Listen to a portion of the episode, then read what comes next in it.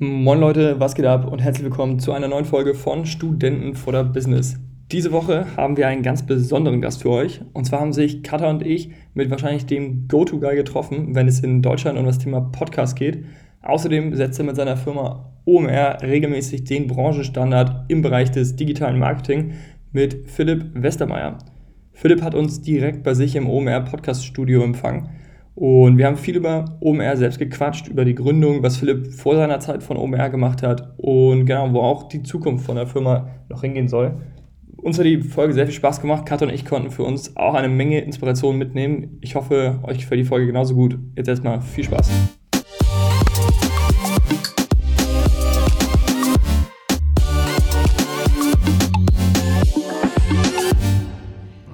Moin Philipp, vielen Dank, dass du dir die Zeit nimmst. Ja, sehr gerne. Danke sehr, fürs Vorbeikommen. Ja, sehr gerne. Danke, dass wir hier sein dürfen. Wir machen das immer so bei Studentenfutter. Wir starten mit fünf schnellen Fragen. Einfach so aus der Hüfte geschossen, was dir zuerst in den Kopf kommt. Bist du bereit? Jo. Sehr gut. Die erste, was ist deine Lieblings-App? WhatsApp. WhatsApp, Klassiker. Ja, ähm, ist zumindest die, die ich am häufigsten wahrscheinlich benutze, ja. Ja. Und was möchtest du gerne nochmal lernen? Handstand. Kommt doch bestimmt bald. Ich bin, ja, ich versuche es so ein bisschen, aber noch bin ich zu weit davon weg. Das wäre jetzt sehr embarrassing. Ja. Na, Wahrscheinlich auch ein bisschen eng hier. Und ähm, wenn du für sechs Monate CEO in einer anderen Firma sein könntest, welche wäre das? Ähm, das also wenn man eine deutsche Firma sucht, ich, da muss man ja auch also ich finde jetzt natürlich klar, so Adidas und so finde ich einfach interessant. Ähm, ich finde aber auch so mal den Spiegel zum Beispiel sehr wichtig, ja? mhm. ähm, weil ich das einfach eine, eine wichtige Marke finde, Reichweite. Ähm, wenn man international guckt, ähm, klar, jetzt aus der Podcast-Perspektive finde ich so ein Spotify natürlich spannend. Ähm, was die da so machen, das auch noch näher zu verstehen, so ein bisschen Insights zu bekommen. Ähm, ja, Netflix ist auch für mich als Content-Typ vielleicht auch noch ein bisschen, ich bin ja so immer in der Mischung zwischen selber auch ein bisschen Creator sein und Unternehmer sein und sagen wir mal bei, äh, bei Google oder bei Amazon, da ist natürlich, das spielt jetzt mittlerweile auch eine Rolle, ist ja fast zu einfach zu antworten, weil das ja nun sehr offensichtlich die größten Firmen der Welt sind. Insofern, ich das jetzt mal ausklammern, das finde ich, ja, das ist zu naheliegend. Ähm, aber vielleicht so die cool. Nike macht marketingmäßig natürlich mhm. krasse Sachen. Ja. Ähm, ja, nice. Und dann, wen hättest du denn gerne nochmal als Gast bei UMR, den du bis jetzt noch nicht hattest? Auch da gibt es in Deutschland so eine ähm, äh, Situation, dass wir sehr, sehr viele Leute bekommen. Wer sehr schwer zu bekommen ist, sind halt Leute, die gar nicht mehr so genau wissen, was ein Podcast ist. Also mhm. so die Generation, die krasse Firmen aufgebaut haben, die jetzt aber selber so 70 oder 80 sind.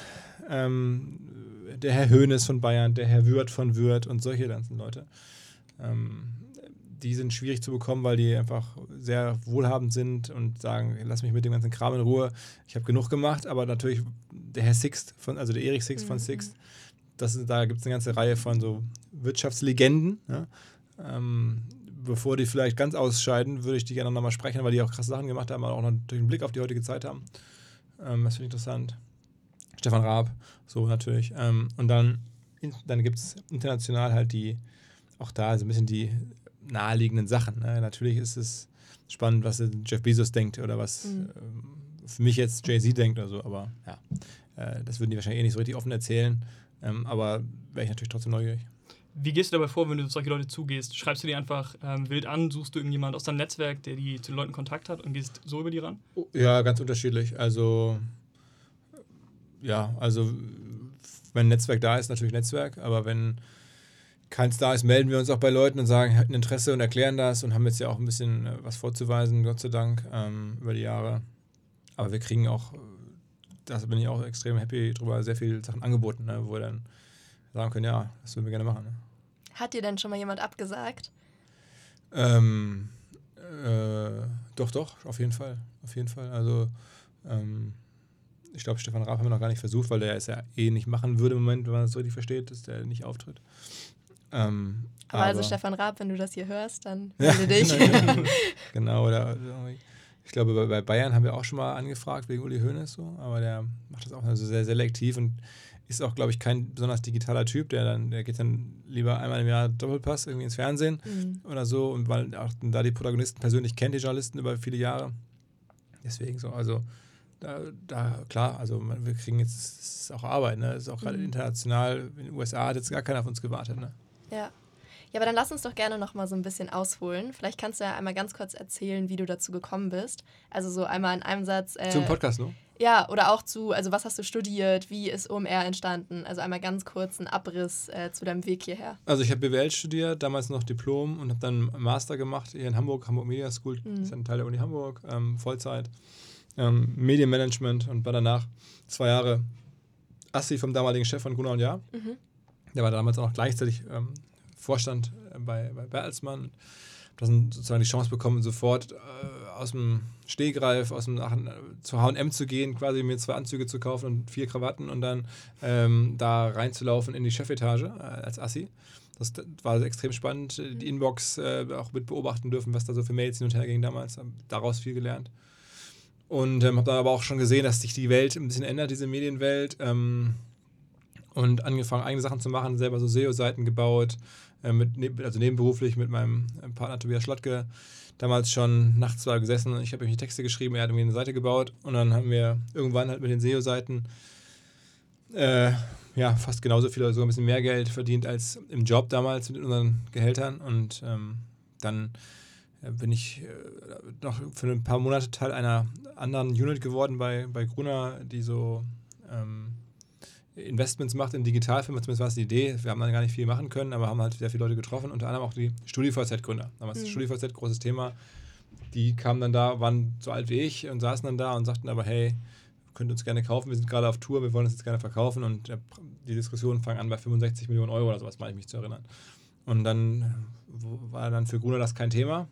Aber war schon ein großer Betrag eigentlich für ein, für ein Ja, die digitales waren, Startup. die waren ein Jahr alt oder? sowas, ne? anderthalb Ja. Jahre alt. Mhm. Und so, und da dachte ich mir, okay, ja, ich bin hier auf der komplett falschen Seite. Ähm, äh, äh, hier sitzen nämlich Leute, die sind die genauso alt wie ich, die können jetzt auch nicht, äh, weiß ich nicht, krasseste, sind jetzt keine Forscher oder, oder, oder haben jetzt irgendwelche Sachen gemacht, wo ich sage, okay, ich bin halt einfach jetzt im Kopfrechnen nicht so schnell wie die oder das kann ich auch nicht ändern, sondern das waren Leute, wo ich dachte, mehr oder weniger ähm, kann ich das vielleicht auch so. ne? BWL-Skills, Management-Skills, Leute begeistern. Ähm, das war damals so das StudiVZ-Mix so, ne? Und dann dachte ich mir, das, das sind ja keine, keine Scientists hier, ne? Ähm, ja, und dann war die Entscheidung, jetzt versuche ich was Eigenes. Ja, und dann bin ich mit Tobias zusammen los und dann haben wir erst im Bereich Attack viel gemacht, also aus der SEO-Ecke kommend. Ähm, dann irgendwann die Banner gemacht, die einen verfolgen. Findet jetzt natürlich keiner cool, aber es war damals sehr, sehr äh, wirkungsstark. Die Schuhe irgendwo angeguckt bei Zalando, bei About You, dann kommen die hinterher. Dafür haben wir die Technologie gemacht. Haben dann ein, zwei kleinere Firmen gehabt, haben die dann verkauft. Ähm, und in der Zeit bin ich aber gefragt worden: Mensch, du bist doch der Typ, der Online-Marketing macht. Kannst du nicht irgendwie mir mal hier helfen? Kannst du nicht mehr zu einem Workshop vorbeikommen? Du kennst dich da aus mit diesen ganzen Themen. Und das konnte ich halt irgendwann nicht mehr bei, für alle bekannten Freunde mir leisten und wollte es auch nicht mehr. Und dann habe ich daraus ähm, gesagt: Okay, ich sammle einfach jetzt mal so 10, 20 Anfragen an und dann biete ich einfach ein Seminar für die Leute. Und dann habe ich das gemacht und dann habe ich mit ein, zwei Freunden da drei Tage lang wiederum für einen Freundeskreis, die jetzt nicht im Thema waren, Online-Marketing-Seminar gegeben.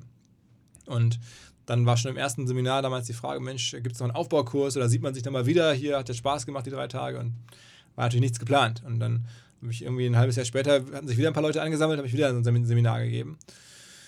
Und dann kamen wieder die Fragen. Und dann dachte ich mir, okay, jetzt mache ich halt einfach mal einmal im Jahr ähm, so ein Event, wo sich alle wiedersehen aus den Seminaren. Weil das natürlich dann auch Bekannte und, und Freunde und so waren, kannst du jetzt ja das nicht einfach so nüchtern machen, sondern machst das dann mit einer Party, mit einer netten Location, so ein bisschen netter. Und ähm, das war dann der erste OMR oder on, damals Online Marketing Rockstars ähm, Event. Der erste, Wart ihr da nicht sogar in der Bucerius Law ja, School? dann? ja, genau. Ja. genau. Das war damals die Location, die wir umsonst bekommen haben. Mhm. Dann in den Folgejahren waren wir in einer großen Freiheit, auch weil wir irgendwas in der Buceus gibt es im Garten so ein ganz nettes äh, Gartenhaus quasi, aber so ein riesen, also Gartenhaus klingt falsch, da ist dann so ein, eine Aula quasi, der im Garten steht. Äh, das können wir da ganz gut machen und, und die hatten uns das sehr günstig oder umsonst so gegeben. Ähm, eine große Freiheit war dann ein bisschen anderes Setup, aber halt auch günstig, ungewöhnlich und, und irgendwie cool für den Kreis. Und ja, das war dann der Start und dann merkte ich, es kam dann im Jahr zwei dieses, dieses Events oder dieser, dieser Konferenz, kamen dann immer mehr Leute, auch zum Teil Leute, die gar nicht vorher auf den Seminaren waren. Und es gab Interesse und Weiterempfehlungen und dann abends die Partys waren richtig voll und dann ging das los, dass ich dann dachte, okay, jetzt gibt es so viel Interesse an dem Thema, lass uns doch mal eine, eine, Website machen, wo jeden Tag ein Artikel erscheint. Und dann haben wir eine Redaktion aufgebaut. Und dann ging das immer weiter und ähm, irgendwann habe ich dann, als wir die zweite Firma mit den Bannern, die, die ich verfolge, an Zalando verkauft hatten, da schon gesagt, Mensch, wenn ich das hier verkaufen, dann mache ich das so ein halbes Jahr. Und dann kümmere ich mich hauptberuflich um OMR, weil das immer stärker wuchs. Und dann habe ich das gemacht und bin dann hier voll rein. Und dann habe ich jemanden Kinder gekriegt, also Zwillinge. Und ähm, äh, dann habe ich teilweise, damit meine Frau mal ein bisschen schlafen konnte, nachts äh, oder frühmorgens diese Zwillinge rumgeschoben im Kinderwagen. Und das war langweilig und ich war auch sehr müde und dann konnte ich jetzt keine Musik hören, auch niemanden anrufen.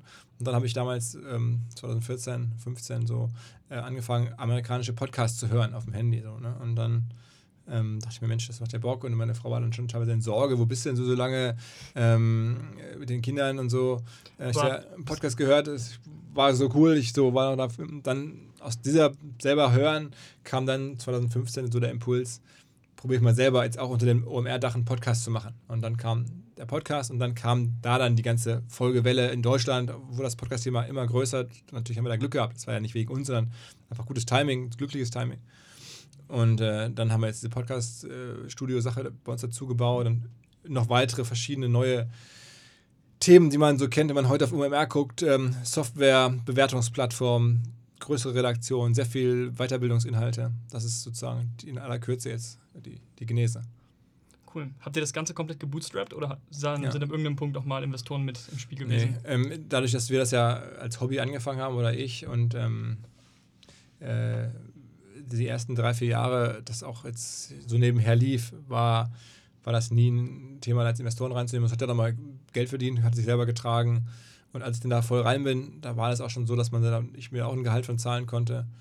Ähm, und so war das ähm, A nicht nötig und B war das auch kein Investorenthema, muss man auch sagen. Also Investoren gucken ja dann immer schon auf so Tech oder Themen, die gerade ein bisschen heiß sind und das ist das jetzt per se nicht. Also wenn jetzt kein, kein klassischer Venture Case, ne, wo man damals gesagt hätte, Mensch, der will jetzt hier eine Konferenz bauen und dann drumherum alles Mögliche und so eine verrückte Plattform, da hätte es, glaube ich, jetzt äh, nicht so unbedingt Investoren gegeben. Ähm, jetzt habt ihr ganz viele verschiedene Bereiche mittlerweile so dazu bekommen. Ihr habt die Reviews, ihr habt die Education jetzt mit der, mit der Good School Integration, ähm, immer noch das Podstars-Team, das, das permanent weiter wächst. Wie ist es denn möglich, dass du oder dass ihr das ganze Thema skalieren könnt? Ich kann mir vorstellen, ihr habt wahrscheinlich oder benötigt ihr den einzelnen Teams unter, äh, unfassbar viele unterschiedliche Kompetenzen, die dann vielleicht auch wirklich nur in einem Bereich gebraucht werden. Ähm, wie ist es möglich, dass ihr quasi dann so interdisziplinär da, da arbeiten könnt? Also ich glaube, wir haben sehr, sehr flache Hierarchien, ähm, versuchen eine Kultur über alle Bereiche zu haben, auch einen gewissen Austausch, sind auch eigentlich eine gewissen Weise eine Präsenz-Company, also werden sicherlich auch irgendwie eine Homeoffice-Company auch sein und bleiben, ähm, aber viel passiert halt auch so, gerade im Vorgespräch über unser Sommerfest gesprochen und so, das ist schon auch eine Kultur, wo bei uns klar ist, sehr viel ist so Kreation, ähm, Inhalte und da braucht man auch viel Austausch, viel so informelle Zeit. Darauf achten wir in verschiedensten Möglichkeiten. Und ähm, versuchen halt alle Leute auch schnell in die Situation zu bringen, was eigenes zu machen. Also das ist jetzt irgendwie keine Kontrolle oder jetzt es gibt so ein paar Grundregeln und dann kann hier jeder sehr schnell Dinge machen. Das ist auch insofern in der Kultur nochmal drin, weil viele Leute, die jetzt hier Teams leiten oder auch die Firma leiten mit mir zusammen, hier selber angefangen haben als Praktikantinnen oder als Werkstudenten oder so und dann natürlich selber erlebt haben, ähm, wie sie ihre Karriere gemacht haben. Das ist natürlich dann äh, viel einfacher, dass die das dann auch äh, weitergeben, als wenn du jetzt Leute reinholst, die hier sofort auf Top-Level reinkommen. Also generell kann man vielleicht auch sagen, dass wir so eine Firma sind, die sehr stark ähm, an, an, Talent und Potenzial glaubt und weniger jetzt an Seniorität. Ja, das ist so vom Ding her ähm, ja, so eine, immer so eine Frage, was, was braucht man auch für ein Geschäftsmodell? Und bei uns jetzt Seniorität nicht so entscheidend, weil viele Sachen, die wir machen, machen wir eh zum allerersten Mal. Also vor uns gab es hier in Deutschland kein Podcast-Studio, äh, vor uns gab es keine Softwarebewertungsplattform, vor uns gab es kein Großevent in dieser Art und Weise, wie wir es machen. Ähm, deswegen bringt uns Seniorität gar nicht so viel weiter. Mittlerweile an bestimmten Stellen schon, ähm, aber ja. Vielleicht können wir auch gleich nochmal in die ganzen Bestandteile nochmal ein bisschen reingehen, aber einmal fürs große Bild nochmal. Kannst du vielleicht nochmal erzählen, was so deine Vision auch für OMR ist? Also wenn du jetzt mal so ein paar Jahre weiter denkst, kommt da noch mehr Richtung Tech oder in welche Richtung hättest du gerne, dass sich das entwickelt?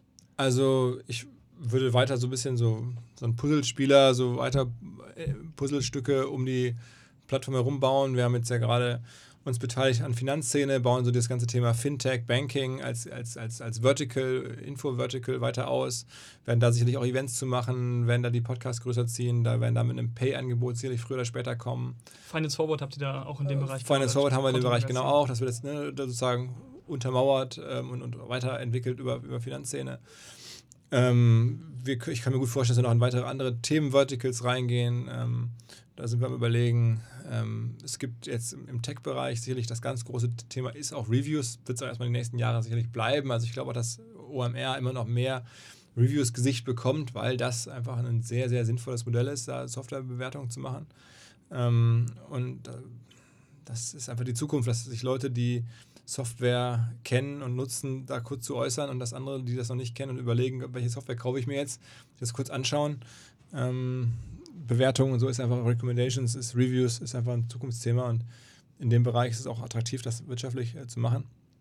Also, ähm, und was wir auch immer machen, ist, wir gucken uns halt Opportunitäten an. Also, es hat auch keiner jetzt damals geplant, Podcast zu machen, aber es kam so, wir probieren halt Dinge aus. Wir werden sicherlich in den nächsten Jahren weiter neue Dinge ausprobieren, mal Steine ins Wasser werfen und dann mal gucken, was verfängt. Ne? Aber äh, das ist jetzt im Moment ist auch viel los. Da muss man sagen, jetzt haben wir das Reviews-Thema. Wir haben jetzt das Impfzentrum hier gemacht in Hamburg. Also das ist auch ein Riesenprojekt gewesen. Hier über 1000 Leute nochmal eingestellt für so ein Impfzentrum. Haben die Softwarebewertungsplattform gebaut. Müssen im nächsten Jahr mal hoffentlich wieder beweisen oder dürfen hoffentlich wieder beweisen, dass, dass man ein Live-Event machen kann. Also das ist so der kurz- und mittelfristig und, und langfristig.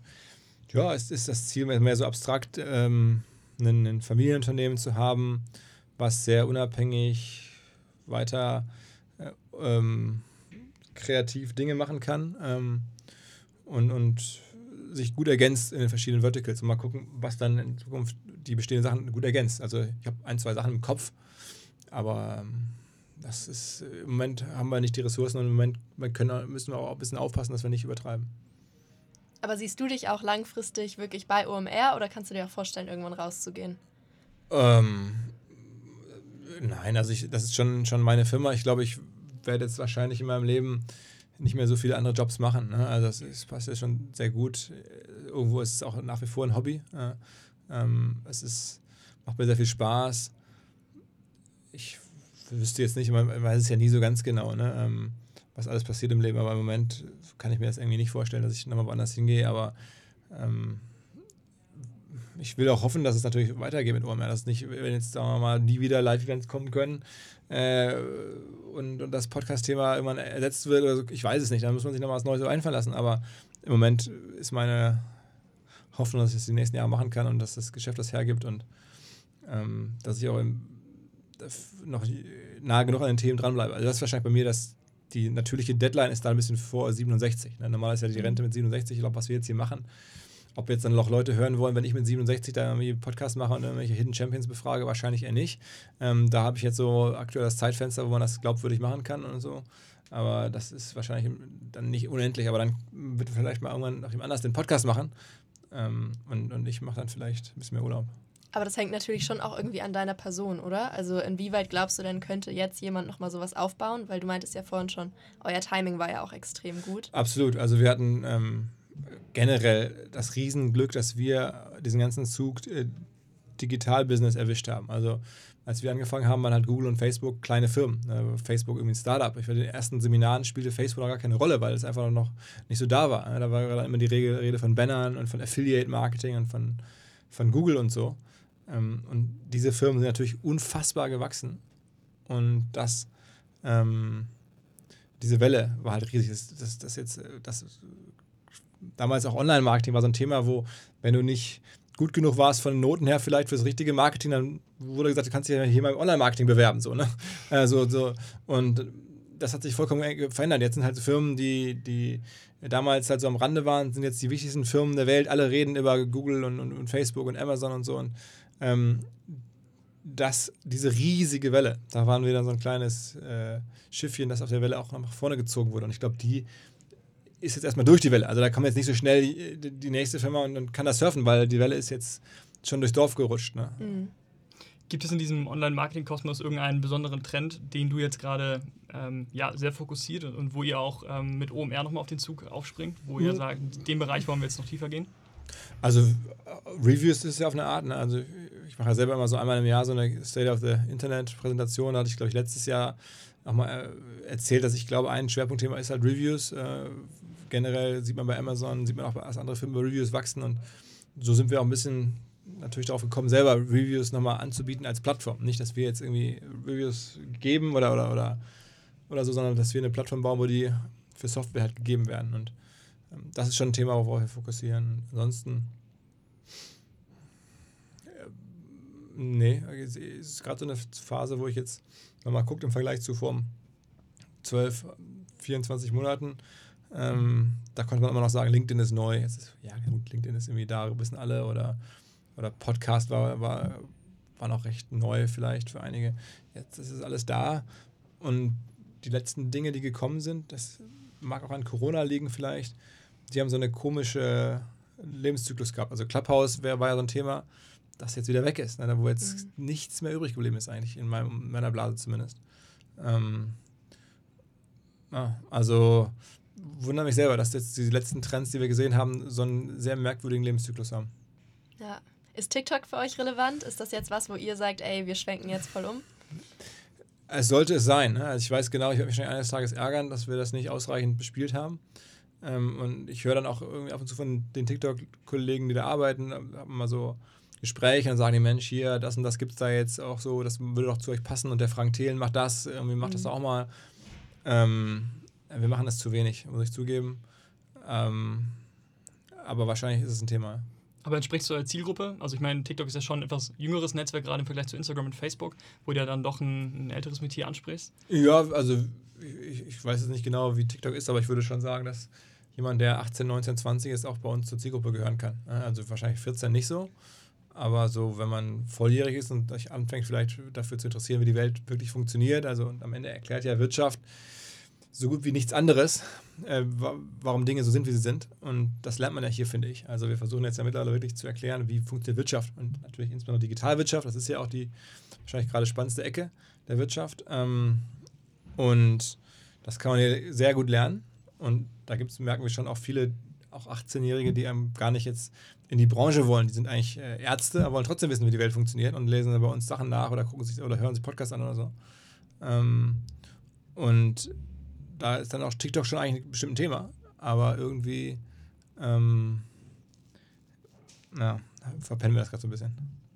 Aber vielleicht, wo wir gerade da sind, kannst du uns mal ein paar Insights geben, auch gerade beim Podcast, weil das für uns natürlich auch interessant ist, was da so ein paar Zahlen sind oder auch die Demografie oder irgendwie Hörerzahlen. Bei kannst uns? du da mal ein bisschen, ja, genau. Vielleicht vom OMR-Podcast direkt, also vom, vom Haupt. Vom OMR-Podcast, ähm, also wir haben so im Schnitt ja, 45, 48 äh, aktuell 1000 Hörer. Das ist. Ähm, mhm. Da sind wächst. wir nicht ganz. ja, das, das, das, Bisschen größer. Ja. das äh, wächst auch immer schön weiter. Ähm, wir haben aber auch äh, Folgen immer mal wieder mit über 100.000 Hörern. Ja, ähm, krass. So was, was ist dann da der Unterschied? Sind das die Gäste, ja. die dann anders sind? Oder? Knossi, Finn mhm. Kliman. Die Leute, die selber auch eine große Community die irgendwie auch mitbringen. Community haben, die auch vielleicht noch massentauglichere ähm, Dinge erzählen. Zum Beispiel so ein, ich hatte ja auch den CEO von SAP, Christian Klein, mhm. ähm, von meiner alten Bachelor-Universität die Fahne hochhält. Ähm, wie hat die Folge performt? So als Beispiel, dass er eine auch riesige gut. Persönlichkeit in der deutschen Wirtschaft ist. Ja, also auch würde ich sagen, das hören sich wahrscheinlich auch am Ende so 60.000, 70.000 Leute an. Wow. Aber es gibt dann halt auch Folgen, die sind, haben dann halt auch mal nur 38.000 Hörer. Also ich würde sagen, wie, ja. ja.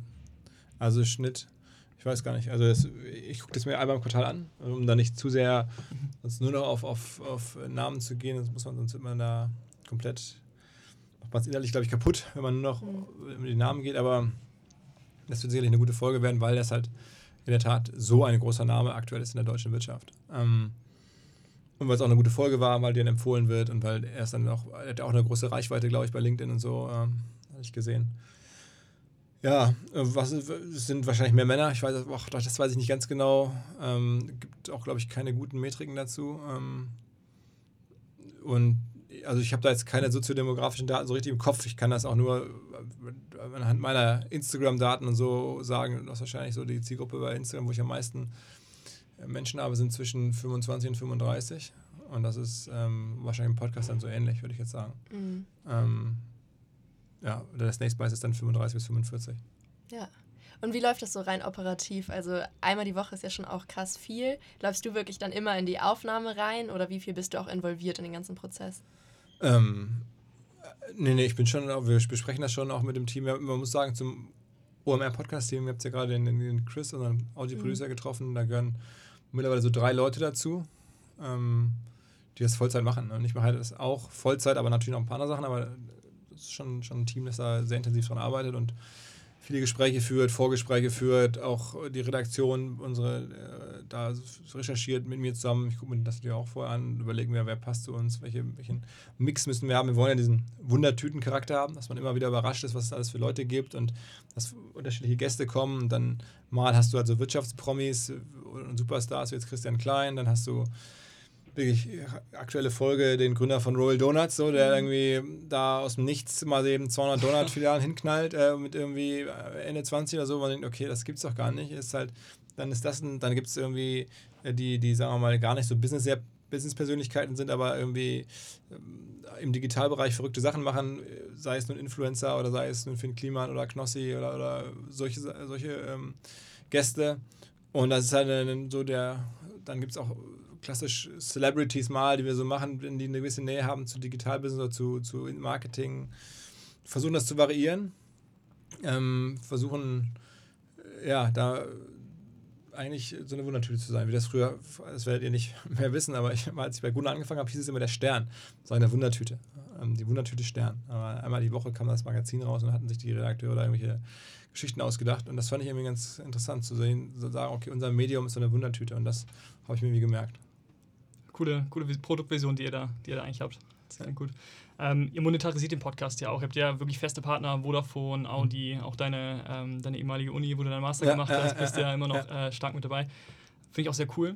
Eine Frage dazu vielleicht, ist das ist dieser Podcast die Cashcom-Unternehmen, über denen ihr dann auch neue Ideen ähm, ja, finanzieren könnt am Ende?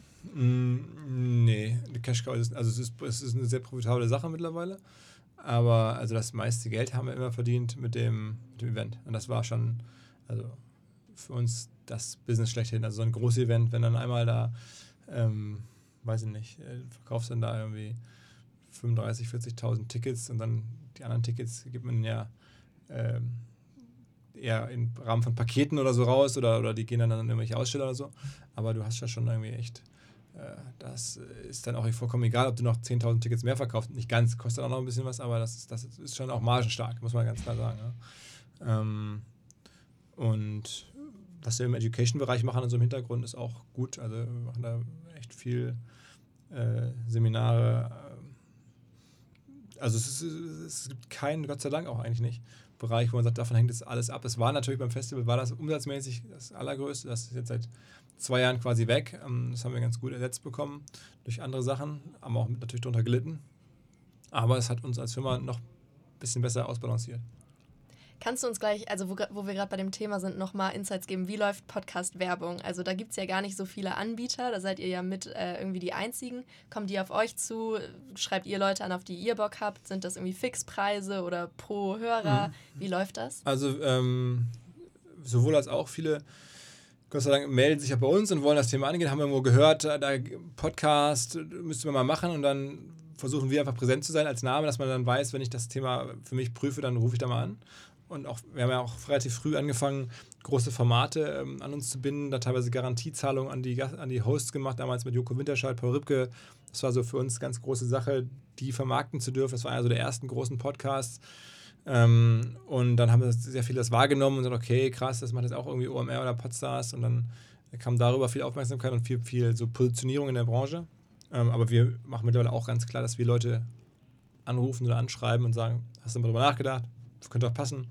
Also das ist auch schon mittlerweile auch ein Outbound-Thema, nicht nur Inbound. Die ersten Jahre machst du gleich nur Inbound. Jetzt ist es aber so, dass man, also wenn man so eine Organisation hat, dann muss man auch ein bisschen natürlich gucken, dass man da äh, auch selber aktiv wird und nicht nur wartet, bis das Telefon klingelt. Ähm, und das, das machen wir jetzt auch.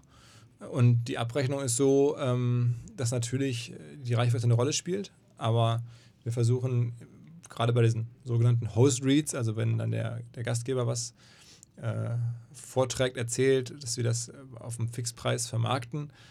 Klar, dann kann natürlich jeder Kunde auch hingehen und sich ausrechnen, was ist denn jetzt der TKP, aber wir lassen uns eigentlich nicht auf TKP-Diskussionen ein. Das ist eine, eine, ganz andere Qualität. Der Podcast, das ist mit anderen Medien nicht so vergleichbar. Ähm, das sind halt Host-Reads, das ist dieses Audio, diese neue äh, Wirkungskraft, die da kommt. Mm, deswegen ordnen wir schon ähm, sehr, sehr selbstsicher mittlerweile den einzelnen Formaten und den einzelnen Ad-Slots, die es da gibt, Pre-Roll, Mid-Roll, ähm, Preise zu und sagen, das ist der Preis. So, und dann kann natürlich jeder sagen, okay, aber ihr habt gesagt, so viele Hörer sind das, dann würde sich das so und so als TKP darstellen, sagen, ja, das kann so sein. Ähm, aber das ist nicht der Punkt. Also wir haben auch extreme Inventarknappheit. Das macht man sich immer gar nicht so klar, wenn man über Podcast spricht. Es gibt ja gar nicht so viele Podcast-Werbeflächen. Also jetzt ne, beim OMR-Podcast, den gibt es zweimal die Woche und dann gibt es da jeweils drei Werbeflächen oder sowas. Das heißt, es gibt sechs Werbeflächen die Woche. So. Die kriegt man ganz gut vermarktet und dann muss man auch nicht diskutieren. Ne? Und das ist bei allen Podcasts so. Also bei den ganz großen, äh, da gibt es, glaube ich, nur eine Werbefläche, bei, bei äh, Fest und Flauschig oder Gemischtes Hack oder so. Und dann machen die das irgendwie 50 Mal im Jahr vielleicht. Dann sagen die, ja, kann es einer von den 50 mhm. sein oder halt nicht. Ähm, das ist der Preis. Und ja. das ist halt im klassischen Mediageschäft ja sonst ein bisschen anders. Dann, früher bei den Bannern, da war das halt so, da gab es halt irgendwie unendlich viele Banner. Da war allen klar, ähm, das Inventar ist unendlich. Äh, deswegen ist der Preis auch dann viel geringer, wenn man was kauft, was irgendwie von dem halt viel mehr da ist. Weil mhm. äh, Podcast ist einfach Knappheit. Und das ähm, erlaubt uns oder zwingt uns auch dazu oder macht es nötig, dass wir, die, dass wir einen hohen Preis durchsetzen. Was ist denn da die Größenordnung? Also ab welchem Betrag äh, geht das so los, dass ihr da überhaupt mit den Leuten sprecht? Beim OMR-Podcast jetzt? Ja. Ich glaube, da kostet aktuelle Werbung irgendwie 5.000, 6.000 Euro für eine Roll. Ja. ja, okay. Und ist das dann Pre-Roll ist teurer, weil da die meisten Hörer noch mm, drin sind? Oder? Müsste ich mal meine Kollegen fragen, weiß ich gerade gar nicht. Ähm, ich würde mal tippen, das ist ähnlich. Ja, ja okay. Aber also auch da, die entwickeln die Preise weiter. Ich bin da, also bei Podstars bin ich jetzt wirklich Creator, da mache ich den Podcast mhm. und die ganze Vermarktung, das machen die Kollegen. Ich verlasse mich auch darauf, dass sie, dass sie es gut machen. Ich wüsste auch die aktuellen Preise nicht ganz genau. Also mhm. kann auch sein, dass jetzt gerade vielleicht im Sommer weniger sind und dann im Herbst nochmal wieder deutlich höher. Also, oder dass es mhm. da Paketpreise gibt, sicherlich. Also, auf jeden Fall gibt es die. Aber ich bin da nicht so tief drin und ähm, auch, da gibt es jetzt ein, zwei Leute, die da die Vermarktung machen und das gucke ich mir jetzt nicht so tief an. Ja. Podcast wie zum Beispiel, ich bin auch großer Fan vom Gemischt, äh, Gemischtes Hack von Tommy Schmidt und mhm. Felix Lobrecht, die werden über Spotify vermarktet. Und die, meine ich, kümmern sich auch ähm, darum, dass da die Werbepartner an den Start kommen oder so. War das bei euch mal ein Gespräch oder welche Rolle spielt Spotify bei euch in diesem ganzen Kosmos? Sind die mit euch eng verzahnt? Ja, gerade gleich am Mittwoch kommt die Folge OMR-Podcast mit dem Michael Krause, dem Europachef von Spotify. Ah, ähm, ja, genau, genau. ähm, also wenn der Podcast hier erscheint, ist die wahrscheinlich schon da.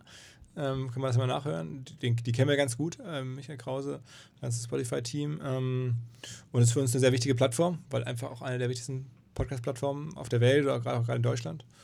Ähm, und wir tauschen uns viel aus, aber jetzt, ähm, die vermarkten ihre Flächen und wir vermarkten unsere Flächen und das ist auch, glaube ich, für beide so vollkommen okay. Und ich hätte, ich hätte auch Lust, äh, da auch Flächen von denen vermarkten zu dürfen. Mal gucken, ob es dazu noch eines Tages mal kommt. Ja. Und äh, das heißt aber, du sprichst dann die Werbung ja meistens schon selber mhm. ein, oder? Mhm. mhm. Und da kriegst du dann irgendwie ein Briefing oder ja. sind das auch, und das sind vor allem dann auch langfristige Partnerschaften? Oder? Versuchen wir, mhm. macht auch meistens mehr Sinn, aber es gibt auch immer wieder Leute, die sagen, ich mache es jetzt irgendwie ein, zwei Mal, willst du immer mal testen. Ja. Ähm, also es muss am Ende natürlich irgendwie ein Produkt sein, was ich irgendwie einschätzen kann oder zumindest ganz grob mal, also eine gewisse Kredibilität für habe. Mhm. Gerade gestern habe ich so, hab ich, hat mir jemand geschrieben, habe ich auch bei LinkedIn gepostet, war ich selber total baff in der Firma, ähm, die so den Export in die Schweiz vereinfacht. Ja. Mhm. Exporto heißen die, haben sich da eine wirklich kleine Lücke eigentlich ausgesucht und gesagt, in die Schweiz rein zu verkaufen ist super schwierig, weil die haben da Zoll und andere Währungen und tausend Anspr steuerliche Fragen und so. Und das wickeln wir für Firmen jeglicher Art ab, die in die Schweiz verkaufen, dann machen wir das. Und dann dachte ich mir, okay, ja, kann ich ja mal erzählen, dass es sowas gibt. Und dann ähm, habe ich da erstmal nichts mehr von gehört, höre ich ja meistens nie. Ähm, bis dann der Kollege, der, der, der, Geschäftsführer mir dann schrieb, bei LinkedIn sagte, das ist der echte Wahnsinn. Ähm, nachdem du das gesagt hattest im Podcast, ähm, haben sich bei uns irgendwie 120 Firmen gemeldet und wow. ich habe 40 neue Kunden, musste vier Leute einstellen. ähm, und das, dann dachte ich, krass, das freut mich ja, darf ich das posten? Und dann habe ich ja, kannst du gerne posten. Dann habe ich das irgendwie bei LinkedIn gepostet. Da gab es jetzt irgendwie gerade gestern irgendwie fast 1000 Reaktionen drauf. Ähm, und äh, es haben sich sehr viele Leute dann bei mir jetzt gemeldet und wollen jetzt auch Podcast-Werbung machen. Das war natürlich schon ein bisschen intendiert. Ähm, aber vor allem war ich erstmal natürlich stolz, dass man sowas erzeugen kann. Ne? Ja, mega. Wenn wir gerade beim Thema LinkedIn sind, Machst du was für dich als Personal Brand? Versuchst du dich auch da in dem Bereich stärker aufzustellen? Du bist ja mit deinen Postings, promotest immer deinen dein Podcast, einen OMR-Podcast mit immer kurzen Teasern, ähm, aber versuchst jetzt auch mehr in, die Richtung zu gehen. Ich hatte mal gehört, du hattest, glaube ich, mit ähm, der ähm, Geschäftsführerin von äh, Douglas darüber gesprochen, weil die ja auch, äh, Tina Müller, sehr stark im Personal Branding-Bereich ja. unterwegs ist. Ja. ja, also das Thema war mir irgendwie lange ja erstmal unangenehm und kein Fokusthema für mich. Ich habe jetzt ja auch nicht angefangen mit, dem, mit der Idee, ich will selber jetzt Medienstar werden oder Medienmacher im Sinne von äh, hier Personal Brand oder so. Und all die Sachen, SEO-Seiten, Banner, die einen verfolgen, waren ja auch gar nicht äh, in die Richtung. Und je mehr dann OMR größer wurde, desto mehr kam das Thema einfach auf natürliche Weise auf. Und ich dachte mir, ja gut, bin ich der Typ für Bühne?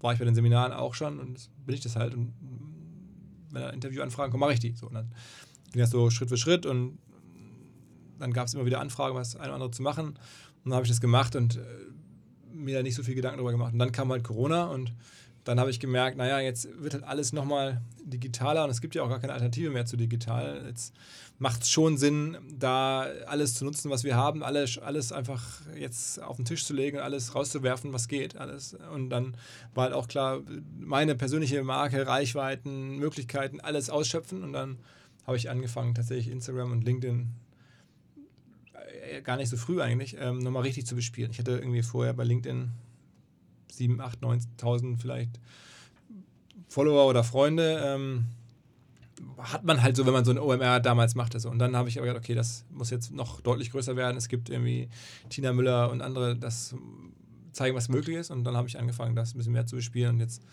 ist halt der Account deutlich größer geworden. Und, Wo stehst du jetzt? Äh, bei 70.000 oder sowas. Ja, oh, ähm, das verzehnfacht. Äh, und habe das schon ähm, äh, jetzt ein bisschen mehr in die Hand genommen. Aber ich habe nach wie vor so ein gewisses Unbehagen, da jetzt jeden Tag irgendwas familiäres im Zweifel noch irgendwo zu posten, mache ich eigentlich nicht. Ich mache die Sachen, die auch klar sind, ein Stück weit, die Podcasts und so, wo ich auch denke, das ist irgendwie fair, das nervt jetzt auch nicht so schnell.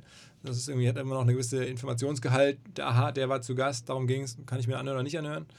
Ähm, und wenn ich dann was Besonderes sehe und denke, das ist aber lustig oder das ist aber skurril, dann poste ich nochmal separat was. Aber bin da nach wie vor nicht da, wo man eigentlich vielleicht sein könnte und müsste, wenn man richtig, richtig, richtig Gas gibt. Aber das ist auch so ein bisschen irgendwie der OMR-Approach, jetzt nicht alles zu maximieren, sondern es eher so zu optimieren. Und ähm, ich glaube, mir persönlich geht es auch schon so, wenn ich dann Leute zu viel bei LinkedIn sehe, bin ich eher genervt. Mhm. Kenne ich auch. und kannst du vielleicht nochmal kurz erzählen von OMR Reviews, weil das jetzt ja auch so euer neuestes ja. Baby ist. Ist das nicht auch so ein bisschen so ein Henne-Ei-Problem, dass du nur viele Bewertungen kriegst, wenn du viele Software-Anbieter da drauf hast und andersrum? Kam das dann auch durch dein Netzwerk, dass das so gut ging? Ähm, also nicht unbedingt durch mein Netzwerk. Erstmal war die Idee ja geboren, als wir das Event auch absagen mussten und uns dann gefragt haben, wie könnte eigentlich eine Messe wirklich jetzt mal in der digitalen Welt aussehen? Wir haben ja jetzt bewusst gesagt, wir machen jetzt kein virtuelles Großevent und behaupten jetzt, es sei das OMR-Festival im Internet und versuchen dann vielen Kunden da viel Geld abzunehmen und so. Ähm, sondern mir war schon klar, also ein OMR-Festival im Netz, das kann es eigentlich so nicht geben in der Form, so eins zu eins. Ja. Du brauchst es irgendwie, ähm, musst es irgendwie neu verpacken, neu machen. Und dann haben wir gesagt, okay, diese ganzen inspirierenden Vorträge auf den großen Bühnen, das ist doch eigentlich der Podcast, die Masterclasses, ähm, die kann man digital als digitale Masterclass vielleicht übertragen. Und, aber ähm, was ist eigentlich die Messe? Und äh, eine Messe digital zu machen an zwei Tagen im Jahr ist ja Quatsch. Digital ist ja per se 24-7 dauerhaft da, das ist ja der Vorteil von digital und sondern wie könnte denn eine Messe dann aussehen? Und dann Stände machen ja auch keinen Sinn. Und dann kam uns die Idee zu sagen, okay, eigentlich bei uns sind da im Wesentlichen alle Aussteller Softwarefirmen. Wie könnte man denn Softwarefirmen eine Plattform bieten. Und dann kam die Idee auf, zu sagen, wir clustern Software nach verschiedenen Bereichen und suchen dann halt auch Bewertungen. Auch das sucht man ja von der Messe. Man will sich austauschen, man will hören, was finden andere Leute ähm, gut oder schlecht an, an, an, an Tools. Und das, dann haben wir das explizit für sich so digitalisiert und das so versucht, in diese Plattform reinzubauen. Gibt es auch Vorbilder für in den USA. Gartner, auch, und so äh, ne? Gartner, G2, Capterra haben wir uns dann ein bisschen daran orientiert und haben dann da losgelegt. Und die, Bewert die ersten Bewertungen kamen rein, natürlich, weil wir hier eine sehr, sehr große Reichweite haben. Nicht, nicht persönlich, sondern auch vor allem Verteiler, E-Mail-Verteiler haben wir jetzt über die Jahre aufgebaut.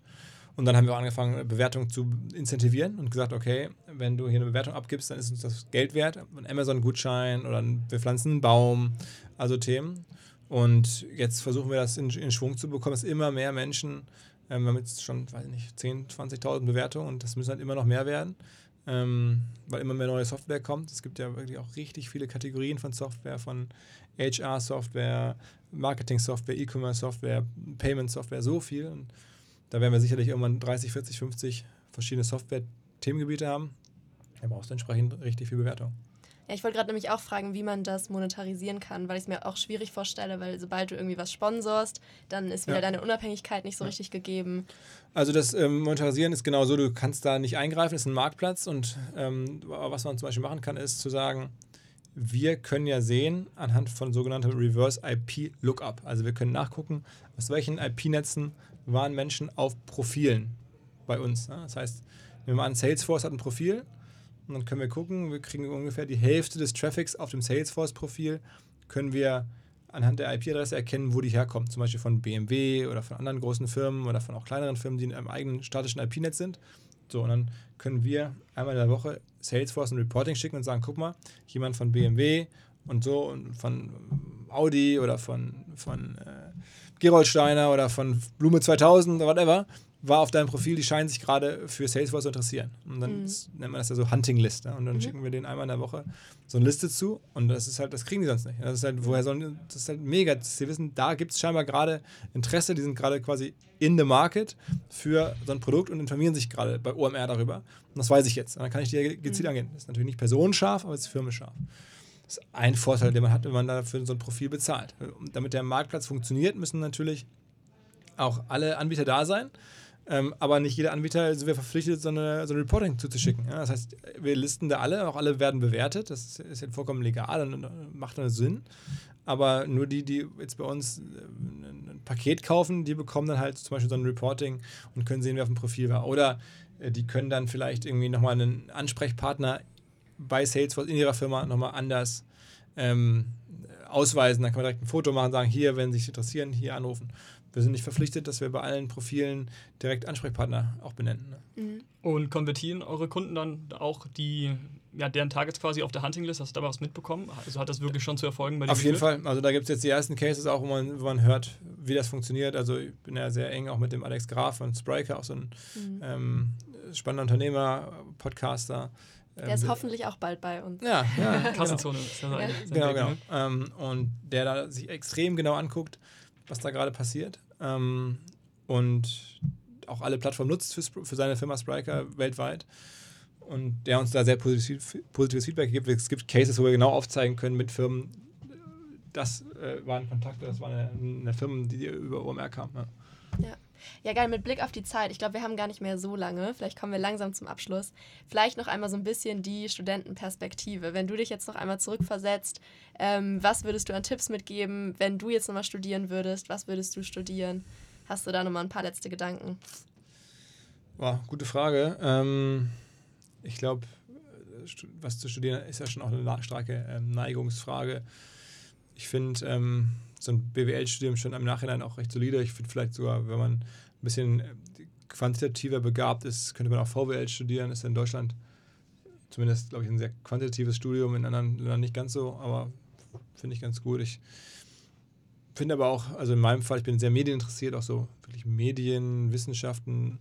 Am Ende äh, ist das Entscheidende ist Neugier. Also ich erlebe oder treffe Leute, die haben ein MBA oder ein BWL-Studium und die haben, ähm, wenn man ehrlich ist, jetzt von Wirtschaft gar nicht so viel Ahnung. Also sie wissen dann nicht, wie die Börse richtig funktioniert, zum Teil ist erschreckend. Das ist wirklich krass. Oder auch wie, wie, wie Firmengründung funktioniert, weil all das in den Studien ja jetzt nicht unbedingt nahegereicht wird. Ne? Manche Das ist, manche wissen dann sehr genau über Marketing Bescheid oder über Steuern.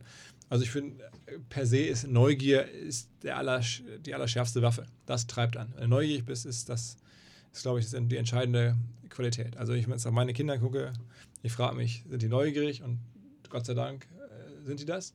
Alles andere ist mir fast egal. Das wird dann im Leben schon zu was führen. Ähm, und so ein bisschen sehe ich es auch beim Studium. Also klar, wenn man jetzt äh, entwickeln kann oder, sie, oder besonders gut ist in irgendwelchen Naturwissenschaften, ist das sinnvoller meistens, als wenn man jetzt besonders gut ist in Germanistik. Da ist der Markt einfach enger und man, aber wenn man da eine Leidenschaft für hat, was soll ich jetzt sagen? Ne? Kann ich jetzt auch niemandem ausreden. Finde ich auch nicht richtig. Ähm, und dann Einstiegsjob ist ja immer so ein bisschen die Frage, was macht man da als Einstiegsjob?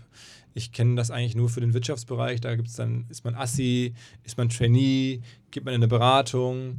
Ähm, ich glaube, auch da in den ersten ein, zwei Jahren kannst du gar nicht so viel falsch machen. Ähm, ich glaube, in der heutigen Zeit ist es extrem sinnvoll, vielleicht auch Startups als Arbeitgeber als, als äh, zu betrachten und zu sagen, okay, da kann ich schnell sehr viel machen, sehr viel lernen, ähm, kriege ganz andere Einblicke. Ist auch, finde ich, mittlerweile muss man einfach mitdenken. Ähm, aber nach, nach wie vor ist, ist zwei Jahre Beratung zu machen. Ich glaube, es macht generell Sinn, im Berufsleben vielleicht so die ersten fünf, sechs Jahre eher so in zwei Jahreshappen zu denken. Ähm, und dann mal gucken, wo man danach nach verschiedenen zwei Jahreshappen ist. Oder wenn man halt das Gefühl hat, man ist jetzt der geborene Gründer, man möchte das gerne. Wenn Gründen ist das, das Kernziel. Dann sollte man es halt auch mal damit machen, nicht zu alt werden. Ähm, lieber Ende 20 gründen ähm, als Ende 30, auf jeden Fall. Ähm, und dann ist jetzt, sagen wir mal, Gründertypen, die brauchen auch keine Ratschlag, die fangen da erstmal an. Ich glaube, was man auch noch sagen kann, was natürlich auch noch so ein Gedanke, der, der mir gekommen ist, schon häufiger ist, dass man, viele wollen auch gerne Gründer sein, weil es auch gerade irgendwie heute so ein bisschen wieder cool ist, Gründer sein und die ganzen Elon Musks und so sind auch alle Gründer. Mm, aber es ist trotzdem kein Ding, was jetzt für jeden funktioniert. Also es ist jetzt, man muss da schon irgendwie auch immer was verkaufen wollen und sehr spezielle Anlagen haben. Und ich glaube, es ist vollkommen fair mittlerweile zu sagen, ich bin nicht der richtige Gründertyp. Ähm, und das auch zu, anzuerkennen. Also das ist, finde ich, wichtiger, als jetzt, dass jeder rumläuft und das für sich jetzt irgendwie versucht, weil es auch irgendwie volkswirtschaftlich wünschenswert wäre, wenn noch mehr gegründet würde. Ja, aber trotzdem jetzt jeden da reinzuzwingen, das ist genauso wie äh, in den 80er Jahren wurde gesagt, irgendwie, es werden demnächst irgendwie ist die große Lehrerbedarf und dann werden alle Lehrer. Ja, das bringt ja nichts, jetzt nur Lehrer zu werden, weil man dann in zehn Jahren vielleicht dann einen Job hat ist mit Gründern genauso. Ähm, und deswegen finde ich es gerade da interessant, sich zu fragen, ob man nicht auch, ähm, ob es so ein Profil gibt, wo man strukturiert und systematisch immer so der zweite, dritte Mann ist bei einer Firma. Und zu sagen, da gibt es in Silicon Valley mittlerweile echt super erfolgreiche Typen, die haben nie was eigenes gegründet, aber die waren immer mh, bei coolen Firmen in der Früh dabei, auch teilweise dann unter den ersten 50, hatten dann auch noch Anteile, haben da super äh, mitpartizipiert am Wachstum und sind dann nach drei, vier Jahren raus und dann zur nächsten jungen Firma und haben dann wieder äh, mitgeholfen oder das, das Unternehmen mit groß gemacht oder den richtigen Riecher gehabt oder wie auch immer. Aber das finde ich, so gibt es in Deutschland noch nicht so eine richtige Lobby für, zu sagen, ich komme aus dem Studium und ich bin jetzt so, nächsten Jahr ist mein Plan, zwei, drei Firmen mit groß machen. Immer in der Rolle des zweiten, dritten, zehnten, je nachdem. Ähm, und das kann sehr, sehr lukrativ und, und, und, und reizvoll sein und man ähm, ist dann nicht äh, immer unter dem Druck, selber der Gründer sein zu müssen oder die Gründerin. Spannender Weg. Wir haben bei uns in der Zuhörerschaft auch viele Studenten, die vielleicht jetzt auch Bock bekommen haben, sich bei OMR zu bewerben. Gibt es irgendwie einen kleinen Tipp, worauf achtest du in der, in der Bewerbung, wenn jetzt irgendwelche HSPA-Studenten sagen, OMR, das klingt nach echt coolen Kultur, ähm, das Go-To. Und was sucht ihr vielleicht auch? Ähm, ah, mittlerweile ist, glaube ich, zu viel, um das alles zu benennen. Wir haben echt viele offene Stellen. Ähm, aber klar, am besten, ihr guckt mal, also wir haben ja sogar eine eigene Jobbörse, die jetzt nicht für uns ist, sondern wo wir aber auch drauf annoncieren, aber auch für viele andere unter omr.com slash jobs gibt es im OM Jobs, OMR Jobs. Da gibt es viel. Wir haben unser eigenes Jobprofil auch nochmal auf der Website, da stehen alle offenen Stellen. Ähm, und was natürlich schon wichtig ist, dass Leute uns kennen. Gerade uns kann man kennen, weil wir sehr viel öffentlich machen. Also vieles von dem, was wir tun, ist einfach komplett einsehbar. Und ich würde schon sagen, dass ich führe jetzt auch gar nicht jedes Bewerbungsgespräch, aber dass es natürlich immer so ist, wenn du das Gefühl hast, da kommt jemand, der alles kennt und alles schon weiß von außen, dann ist es viel besser. Und eigentlich dadurch, dass durchaus ein bisschen auch schon Stellen, da gibt es dann auch schon zwei, drei Bewerbungen so.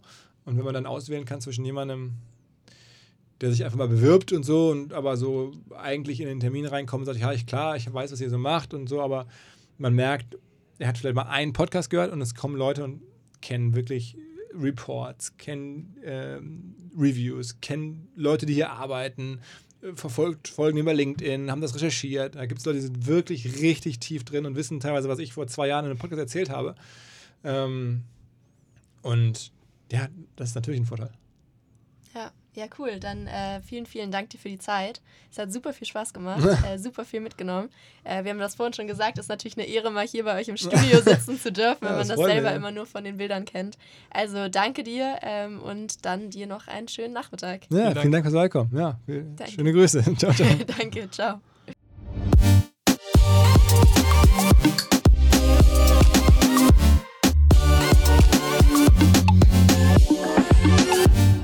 Das war's auch schon wieder für diese Woche mit Studentenfutter Business. Wir hoffen, euch hat die Folge genauso viel Spaß gemacht wie uns. An dieser Stelle auch nochmal vielen Dank an Philipp, dass er sich die Zeit genommen hat. Es war wirklich sehr cool und uns im OMR Podcast Studio empfangen hat. Äh, hat uns sehr viel Spaß gemacht. Wenn ihr irgendwelche Anregungen, Wünsche oder Vorschläge für andere Folgen habt, schickt uns gerne eine Nachricht per Instagram unter studentenfutter.podcast oder direkt über unsere Website. Wir freuen uns auf euer Feedback und eine schöne Woche. Ciao, ciao.